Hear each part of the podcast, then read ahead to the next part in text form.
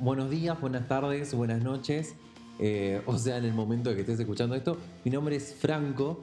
Eh, la verdad es que jamás había hecho algo así. Digamos que soy primerizo o virgen en lo que es el tema de los podcasts. Hacía mucho tiempo que tenía ganas de empezar con algo así. Ahora, bueno, nada, me animé y estamos. Así que empecemos. Vamos a estar hablando de actualidad, pero incluyendo la sexualidad, el género y por qué no también la educación sexual integral en cada uno de los capítulos. En este capítulo vamos a estar hablando y preguntándonos qué soy, o mejor dicho, quién soy cuando nazco. Suena capaz re obvia la respuesta, ustedes dirán, bueno, sí, soy una persona, mi nombre es tal, soy hombre, soy mujer o como me sienta, pero en realidad hay mucho más que eso. Capaz un día te empezaste a hacer preguntas o también a lo largo de la vida nos empezamos a sentir raros, sintiéndonos de otra manera o descubriéndonos de otra manera. ¿Y eso está bien? ¿Está mal sentirme así? Porque toda la vida me dijeron que esto no iba, que esto no estaba bien. Pero bueno, siempre tendemos a buscarle explicaciones a todo porque básicamente somos humanos y es parte de nuestra naturaleza ser así. También vamos a estar dándonos el lugar a preguntarnos si realmente sabemos del tema o si también nos pasa que alguien nos pregunta, che, ¿qué onda todo esto de los géneros nuevos? Tipo, ¿qué opinas? Y por incomodidad no queremos responder o también quizás respondemos creyendo tener todo claro, que sabemos todo y probablemente no sea tan así. Pero bueno, sin dar más vueltas, vamos a arrancar con este capítulo. Bienvenidos, bienvenidas y bienvenidos. Esto, es, Sexy Mente. En este capítulo, en este ¿quiénes somos? ¿Quiénes somos? Bueno, recién en la introducción estuve diciendo de lo que íbamos a hablar más o menos y preguntarnos quiénes somos, ¿no? Como concepto básico y para que no se torne aburrido todo esto, eh, vamos a hacer algunas aclaraciones. Bueno, todos sabemos que cuando nacemos se nos otorga un sexo, que puede ser hombre o mujer, y en algunos países existe también lo que es el intersexo, donde biológicamente no se distingue si la persona tiene un pene o una vagina en el momento del nacimiento del el bebé, hashtag criatura. Pero bueno, como dijo el expresidente, pasaron cosas, o quizás no, no pasó nada, y todo siguió con la normalidad esperada por la sociedad, por la cultura en la que vivimos, o mejor dicho, lo que nuestros viejos esperaban o quien te haya criado, pero bueno, no pasó nada quizás por ahora, y vos dirás, bueno, Franco, pero ¿me estás diciendo que, no soy heterosexual? No, jamás, jamás dije eso, tranquilo. Pero nos puede pasar que ahora o en algún momento te haya pasado o te pueda llegar a pasar en el futuro de que quieras experimentar cosas nuevas, no te sientas cómodo con tu sexo asignado o con tu cuerpo. O que conozcamos a alguien que esté pasando por eso y que se sienta mal por experimentar eso que nos lo haya contado y al menos yo creo que, que esa persona nos, está dando toda su confianza y decirle que lo tome natural, normal, pero bueno, normal para lo, que es la normalidad real, ¿no? No lo que la sociedad espera. Pero bueno, en eso no me voy a meter porque sería hipócrita de mi parte, yo siendo una persona cis, hablar sobre lo que le pasa a una persona trans y, cómo pasó o cómo está pasando eh, ese proceso. Pero sí quedémonos eh, con que si alguien nos cuenta eso, tratemos de acompañarlo y transmitirle dentro de lo, que, de lo que podamos, de lo que nos salga, eh, lo que es antes, de que es normal, ¿sí? Y de que todo va a estar bien. Por otro lado, también, por fuera de lo que es el sexo otorgado, está la sexualidad, que es como uno vive su vida, por así decirlo de alguna manera, eh, que es lo que uno construye principalmente en la infancia, en la adolescencia y en la juventud. Y más a eso, bueno, la forma en la que también en que nos criaron, eh, con quiénes nos relacionamos eh, y la cultura o el entorno, por ejemplo, nuestros amigues.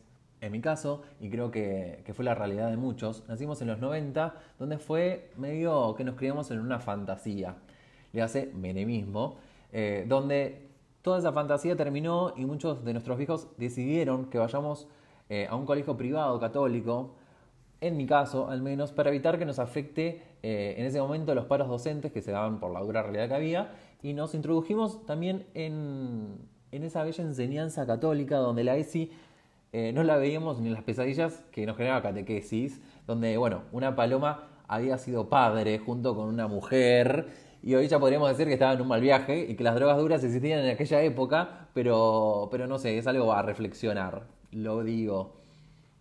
Y también, al menos en, mi infancia, estaba esa frase de los nenes con los nenes, las nenas con las nenas, que al margen eh, es como todo un gran chiste, ¿no? O al menos para la gente que, tiene una orientación sexual distinta a la, heterosexual. Entonces digamos que, la ESI La conocimos recién cuando nos liberamos de todo eso, cuando terminamos el colegio o incluso más tarde. Y la verdad es que lamentablemente a muchos les llegó tan tarde que no supieron cuidarse durante una relación sexual. Y bueno, llegó hashtag la criatura, la bendición. O siempre digo que eh, ese es el mejor de los casos, eh, el mejor de los escenarios, porque sin el conocimiento adecuado y sin cuidarnos podemos contraer enfermedades de transmisión sexual. Igual quizás algunos tuvieron ESI en el colegio, se podría decir, en intento de ESI, o capaz que realmente algunos lo tuvieron. Eh, yo tuve una ESI tuneada, pero tuve, ponele una ESI al fin, eh, donde me acuerdo que mi primer clase de educación sexual fue con un maestro que teníamos en catequesis, eh, sí, catequesis como escuchan, y si se pone a pensar no es ninguna sorpresa, a ver, ¿quién podría tener el control de la educación católica en base a lo que es la educación sexual? Bueno, el catequista. Y esto me pasó cuando tenía 13 años, si no me equivoco, más o menos, donde me acuerdo que nos habían dado una tarea una semana antes de la tan esperada clase de educación sexual, que era escribir en papelitos palabras o preguntas que teníamos y que él, el profesor, el maestro, eh, las iba a responder. Donde también me acuerdo eh, que podíamos escribir cosas no relacionadas, como por ejemplo drogas y cosas así. Bueno, llegó el día donde todos habíamos depositado todas esas dudas vitales eh, que en casa nos daba cosa preguntar, y las anotábamos en, unos papelitos que metimos adentro de una caja de zapatos, cual alcancía de incógnitas, y al momento de abrir esa caja surgió la moneda corriente, que era la palabra preservativo o forro, que hoy en día sabemos que todos lo tenemos que usar siempre, pero en aquel momento no sabíamos, nos dijeron que solo servía para prevenir embarazos. Bueno, claro, como si solo existieran relaciones sexuales heterosexuales. También dijo algo con respecto a las drogas, porque claro, también estaba esa duda de ese mundo desconocido, y claramente las drogas que se mencionaban eran las drogas como el Paco, drogas según ellos de gente de bajos recursos, pero tampoco diciendo, bueno, esto no se toma porque o no se consume porque hace mal.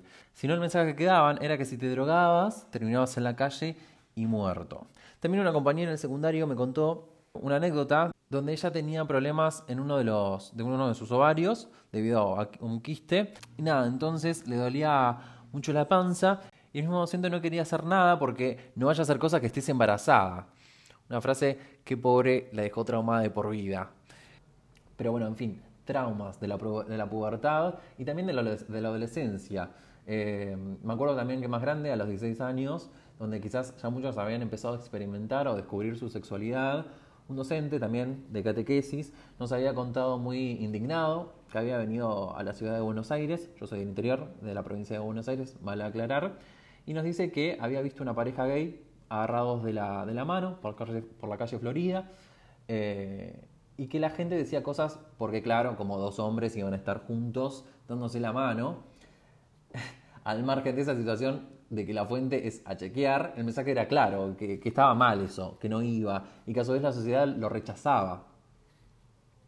Pero bueno, esas son mis experiencias eh, que me pude ir acordando.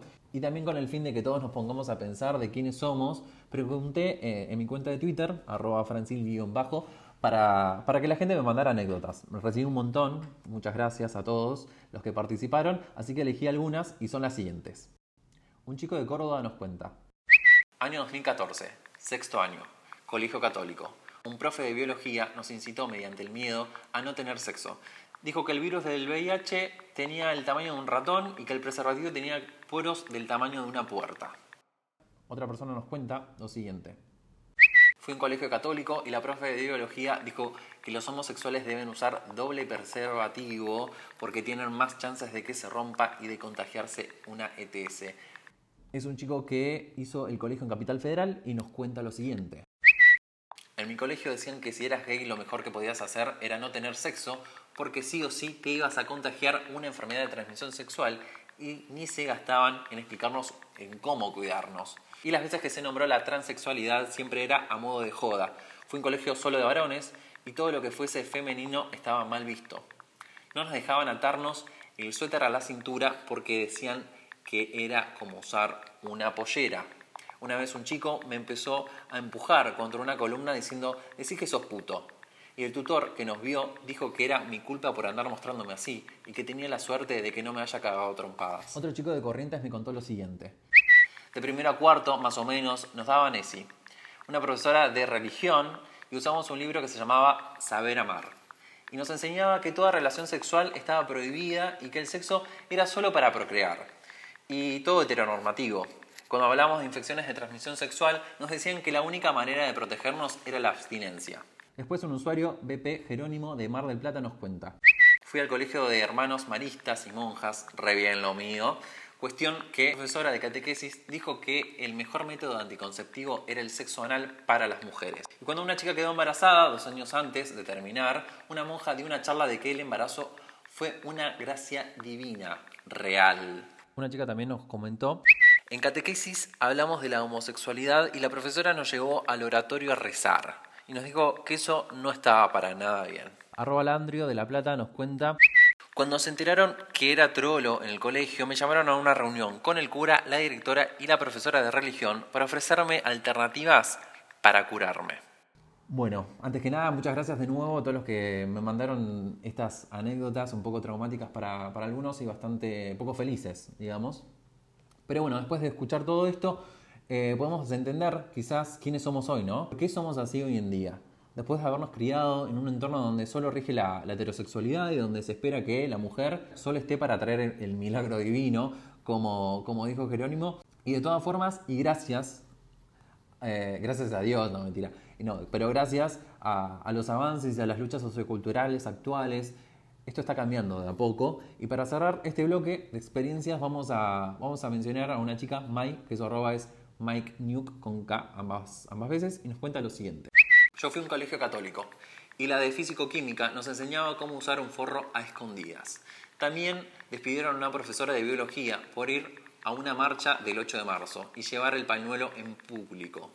Obvio, los mismos profesores que justificaron esto eran los mismos que cuando una chica quedaba embarazada se horrorizaban. Por suerte, Mai nos cuenta eso y pienso que hoy en día la sociedad está cambiando y ya hablando medio filosófico, las futuras generaciones, por suerte, tienen otros educadores, otros maestros, otros profesores que les pueden dar una herramienta para, para hacerles ver de que hay algo más de lo que a nosotros nos enseñaron.